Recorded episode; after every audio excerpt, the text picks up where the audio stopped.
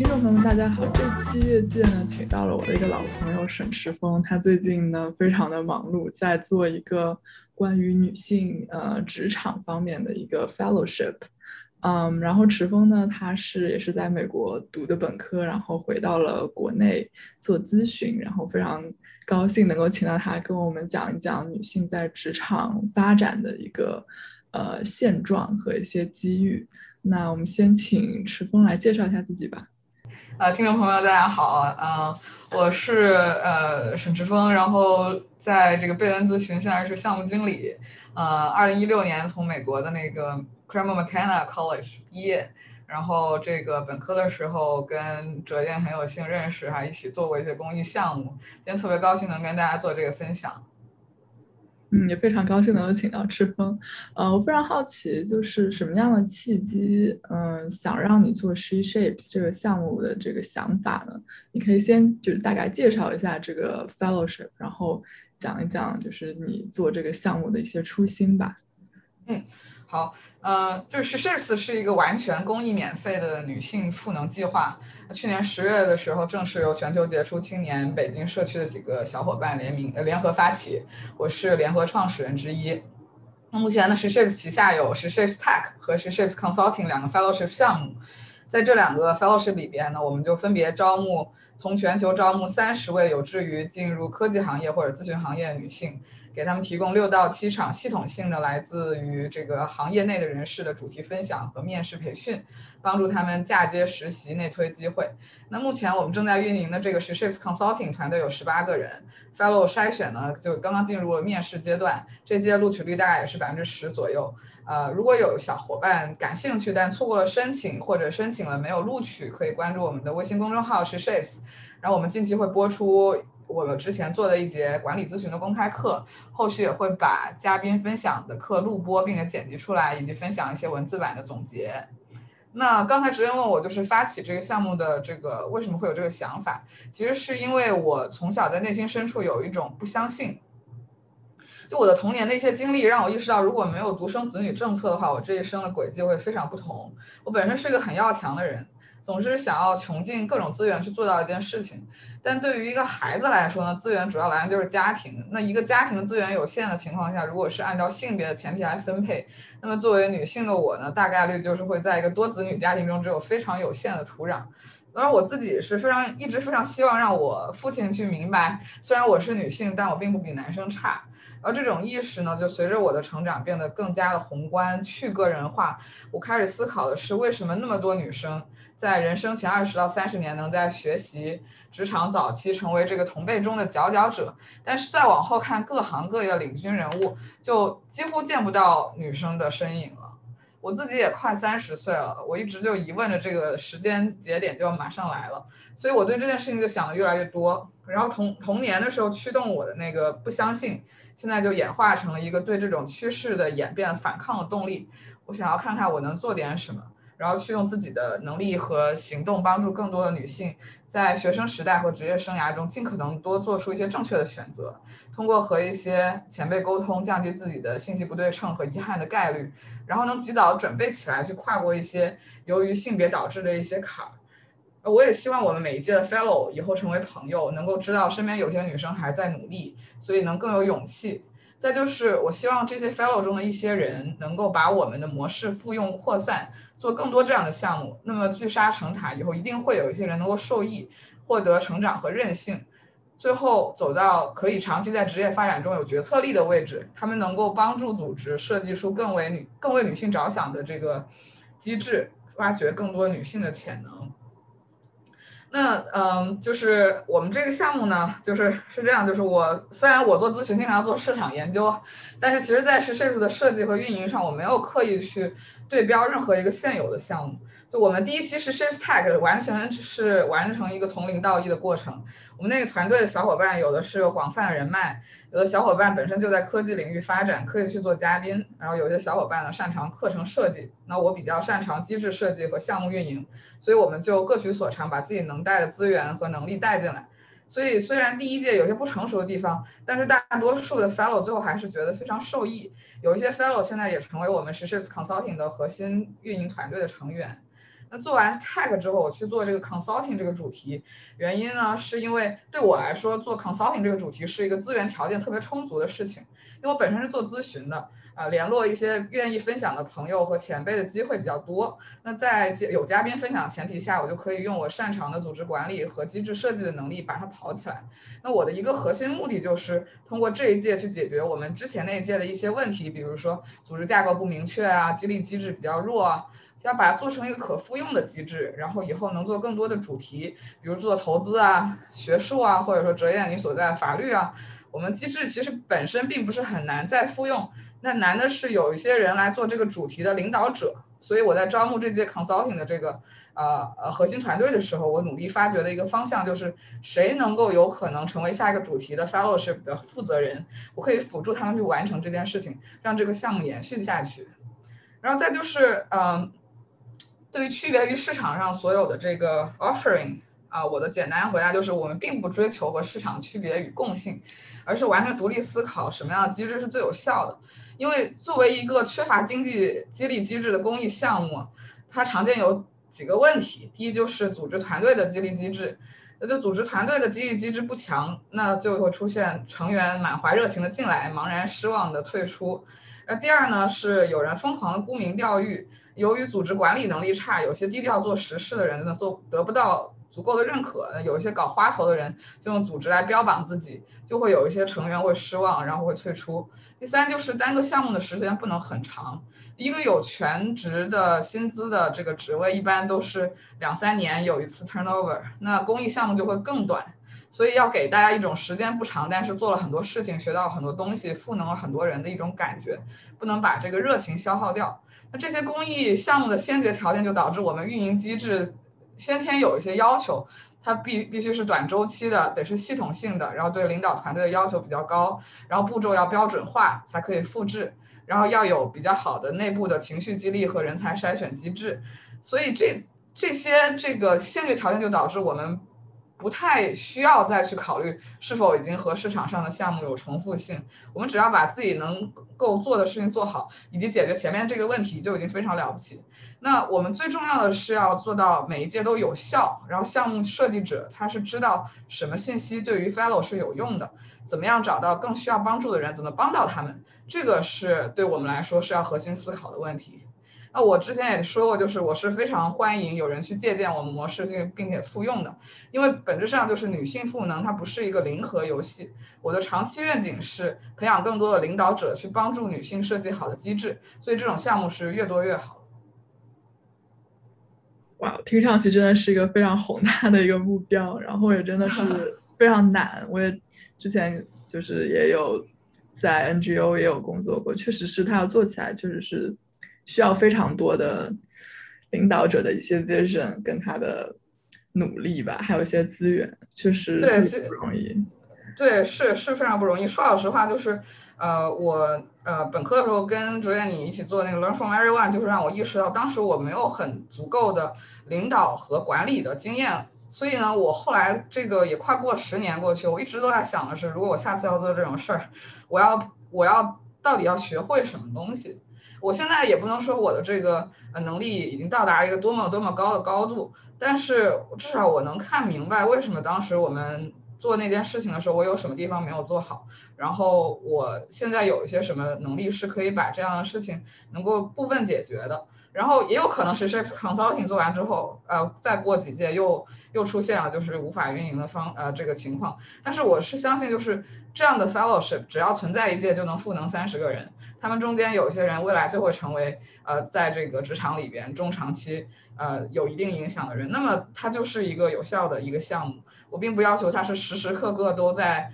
呃存续且最大化它的声量，但是我希望的是，只要我现在正在做的事情是在影响人，那么我就尽力去做到一个比较好的影响效果。没错，没错，我特别期待你们之后能够做法律这一行。到时候请你来做这个我们导师，我特别乐意 参加。好的，好的，好的。嗯，你刚刚有提到，就是说你在职场里面的观察是说，到了中高层，女性就一下子就有一种数量上的断崖的感觉。我想了解的就是在你所在的咨询行业里面，女性她要升上去，具体会面临什么样的困境呢？然后你看到那些做的比较高的那些女性，她们她们当中就具备什么样的一些内在特质跟外部条件？你觉得是很多人可以去通过努力获得的？嗯，好，呃，首先就是管理咨询，我我其实觉得它是一个比较适合女生的工作。它当然就是没法做到朝九晚五了，然后工作时间是显著比大多数工作长的，但是它是一个项目制的工作，所以个人的不可替代性比较弱。那在这种比较弱的不可替代性下呢，女性的生育周期就可以比较好的被谅解。就如果说你是一个企业的中层。然后你管理着百十号人物，那你休产假时间里边，这公司不能不运作。那么在一个机制不成熟的公司里，就只能找人来替代你去接替这个职务。很多女生就是在这个关卡不得不辞职，或者失去了原来在组织里的地位和权利的。但是就是咨询公司它是项目制，就导致我们在休产假的时候不太会有这个问题。所以呢，我是。很鼓励所有就是不怕苦不怕累的女生来这个 M B B 这种全球性的咨询公司，因为这种公司有全球的政策，然后也因为项目制比一般的模式更加灵活。嗯，那咨询行业的女生遇到的困难，其实本质上是大多数职场女性会遇到困境。我觉得主要是有两点啊，第一点呢是。有了家庭和孩子以后，就是母职期待会非常沉重。无论我们挣多少钱，有什么样的社会地位，或者有多么重要的事情要做，那从育儿书籍到身边的人，甚至到自己的孩子，在碰到任何家庭运营的问题的时候，第一个就是喊的是妈妈。那生孩子这件事情是由一个性别来承担，本身就是非常不公平的事情。到现在还有很多女性已经是家庭经济的重要贡献者。但是还有那么母多的母职期待和惩罚，连就是母乳喂养这件事情都有这么多人在上纲上线的去要求，然后去批评指责不去这么做的女性。那即便一个女生她再能干，她也没有办法完全抵抗这种时间和精力上的剥夺。就是第二个问题呢，就是无论是咨询还是其他商业领域的行业，最终都是销售型的行业，就是像 VCP 要卖自己的钱，呃或者说是要跟 LP 呃要钱，所以它是一个销售。型的一个导向，虽然它是个投资行业，然后互联网要卖自己的产品啊，然后咨询行业要卖项目，所以人脉呢，就基本是所有商业领域的顶级的终极呃等顶层的终极能力。但是呢，对于女性的又一个社会期待就是，如果一个女生她已婚已育或者已经到了某个年龄，她的一些社交资源就会锐减。然后，尤其是特别难以进入，就是以男性为主导那种顶层社交圈。这个时候，如果一个女性想要突破重围，需要比同龄的或者同一段位男性付出多得多的努力，或者是有更深刻的思想和洞见的壁垒。然后你要在刚才说的第一点的前提下再做到第二点，你可想而知就是非常的不容易。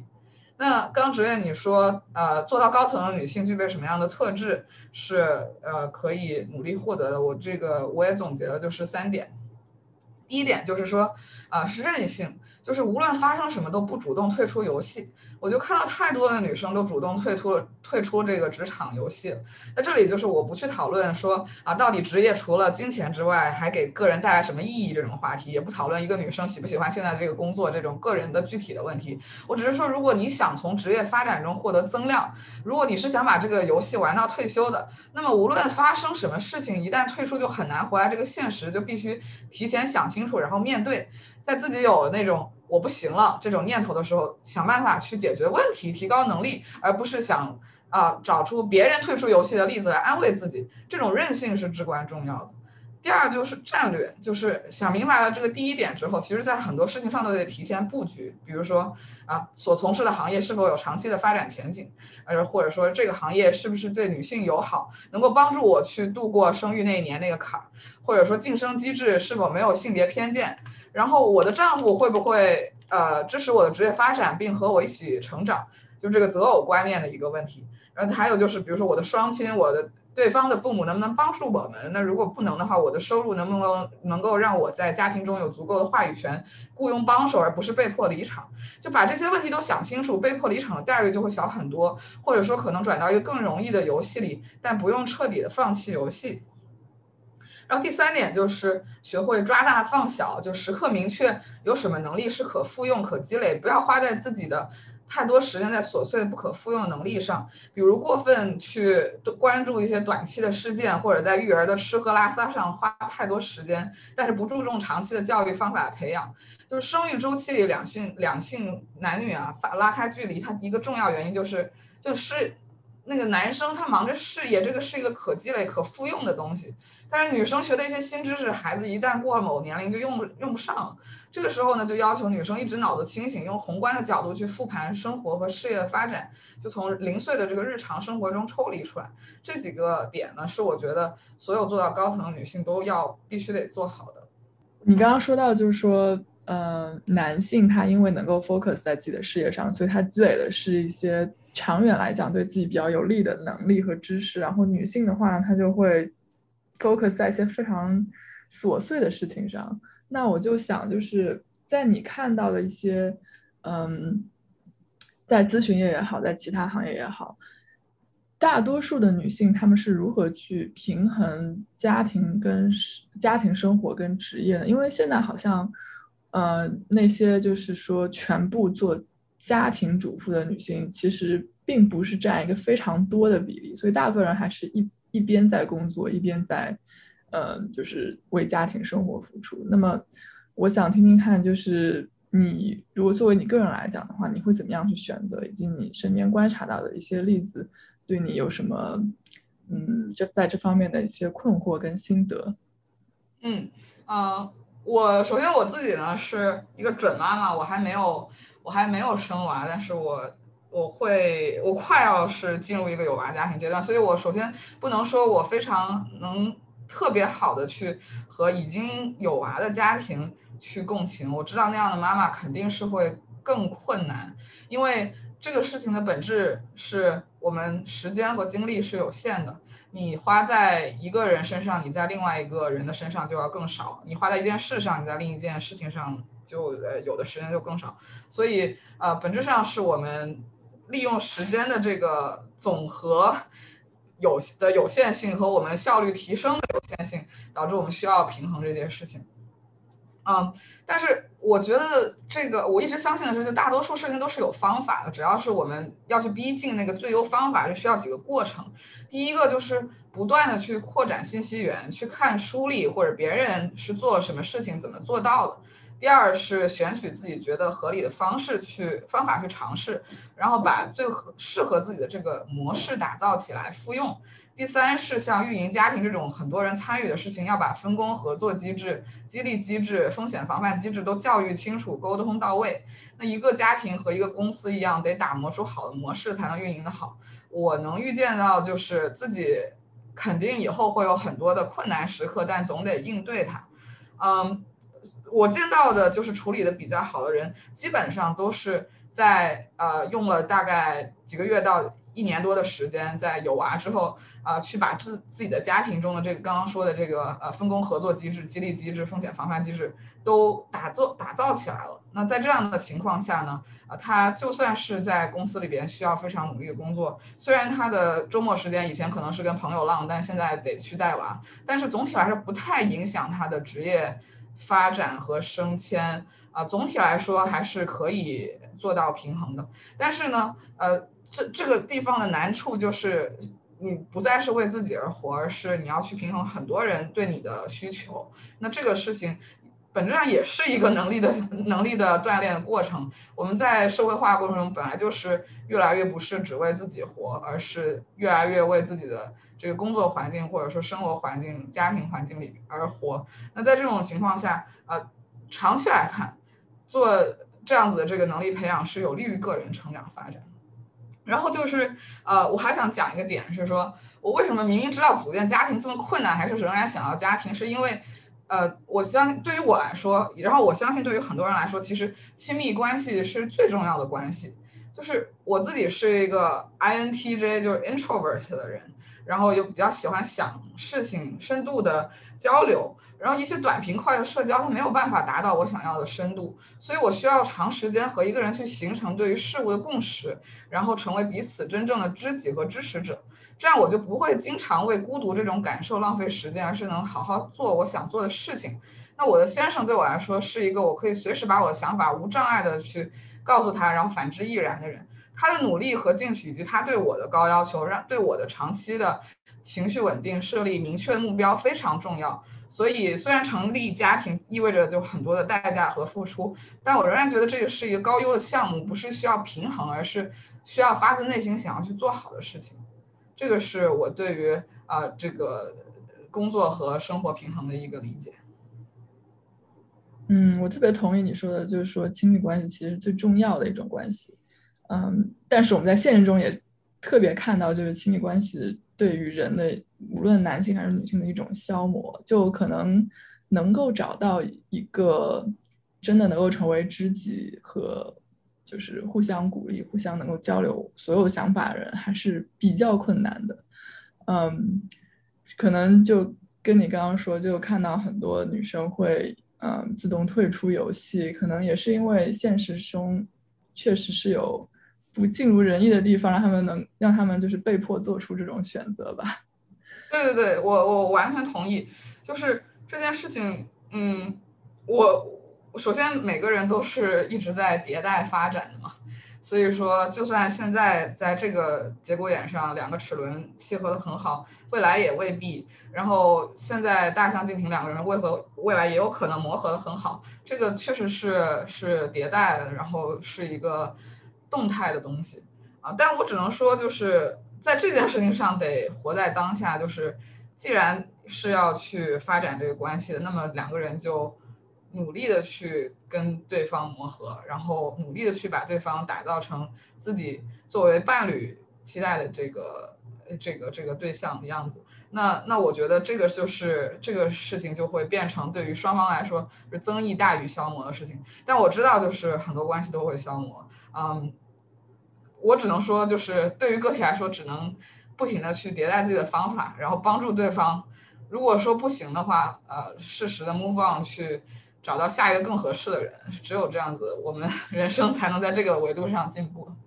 这个是我的一个一个一个一个，就是非常的理性。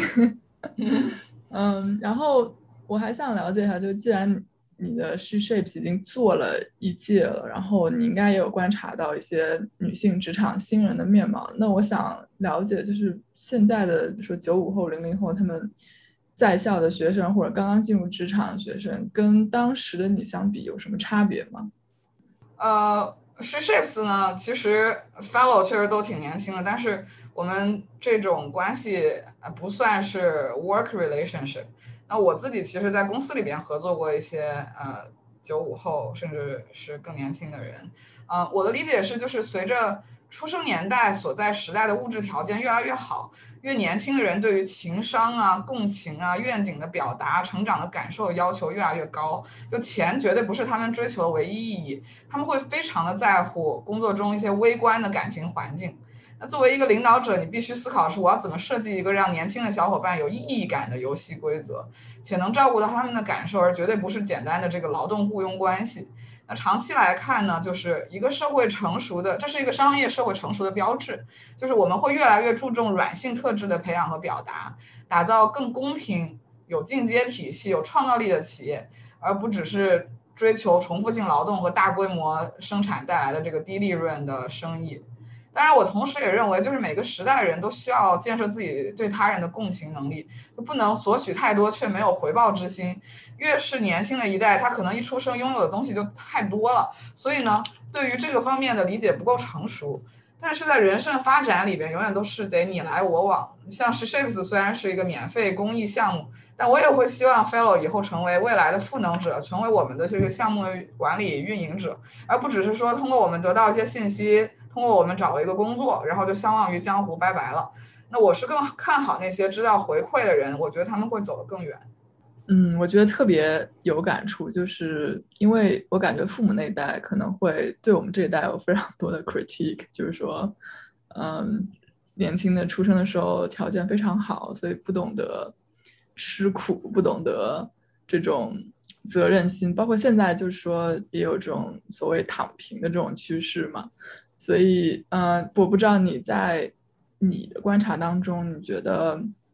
就是我们这一代新的女性，尤其是女性的职场新人吧，嗯，他们的职职场潜力，你觉得怎么样？我我首先，其实说老实话，我觉得，嗯，永远都有人在努力，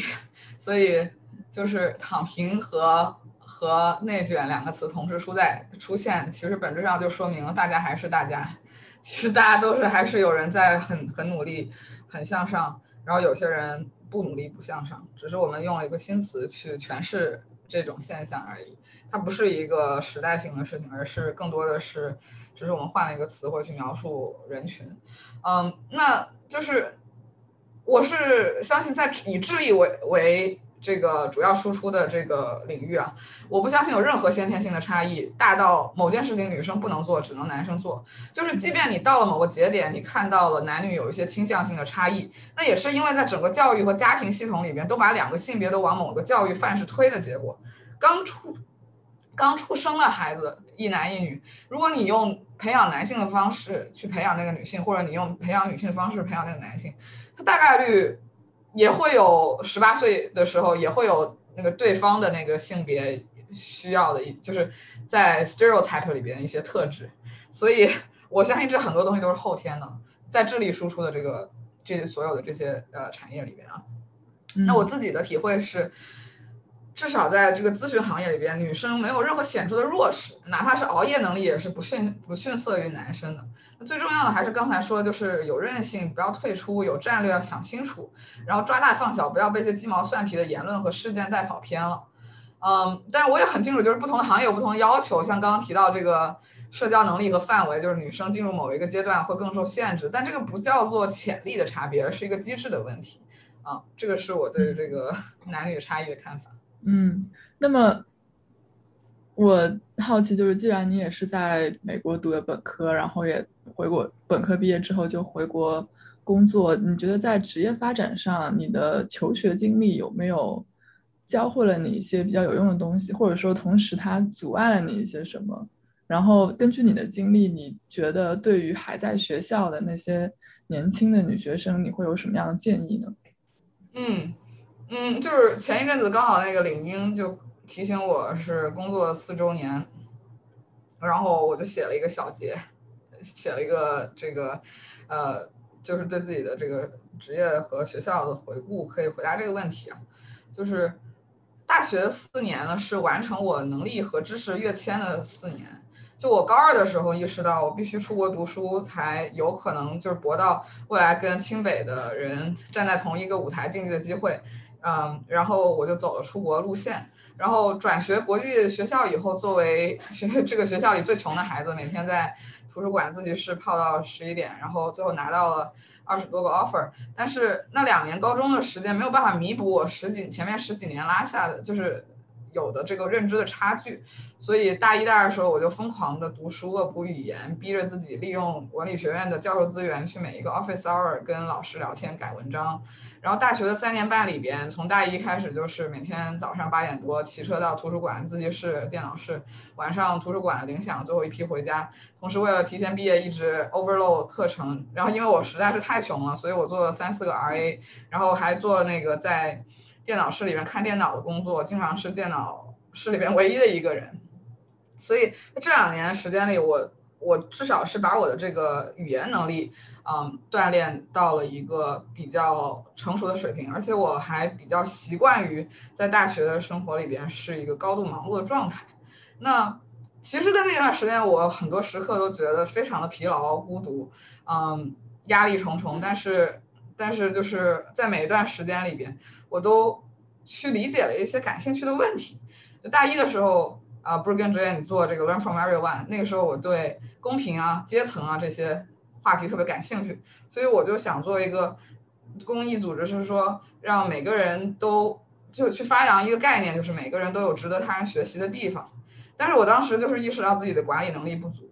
嗯，然后在一直在想的是我要做什么事情还能够更好的去未来做更好的赋能的事情，更有效一些的去做一个组织的管理。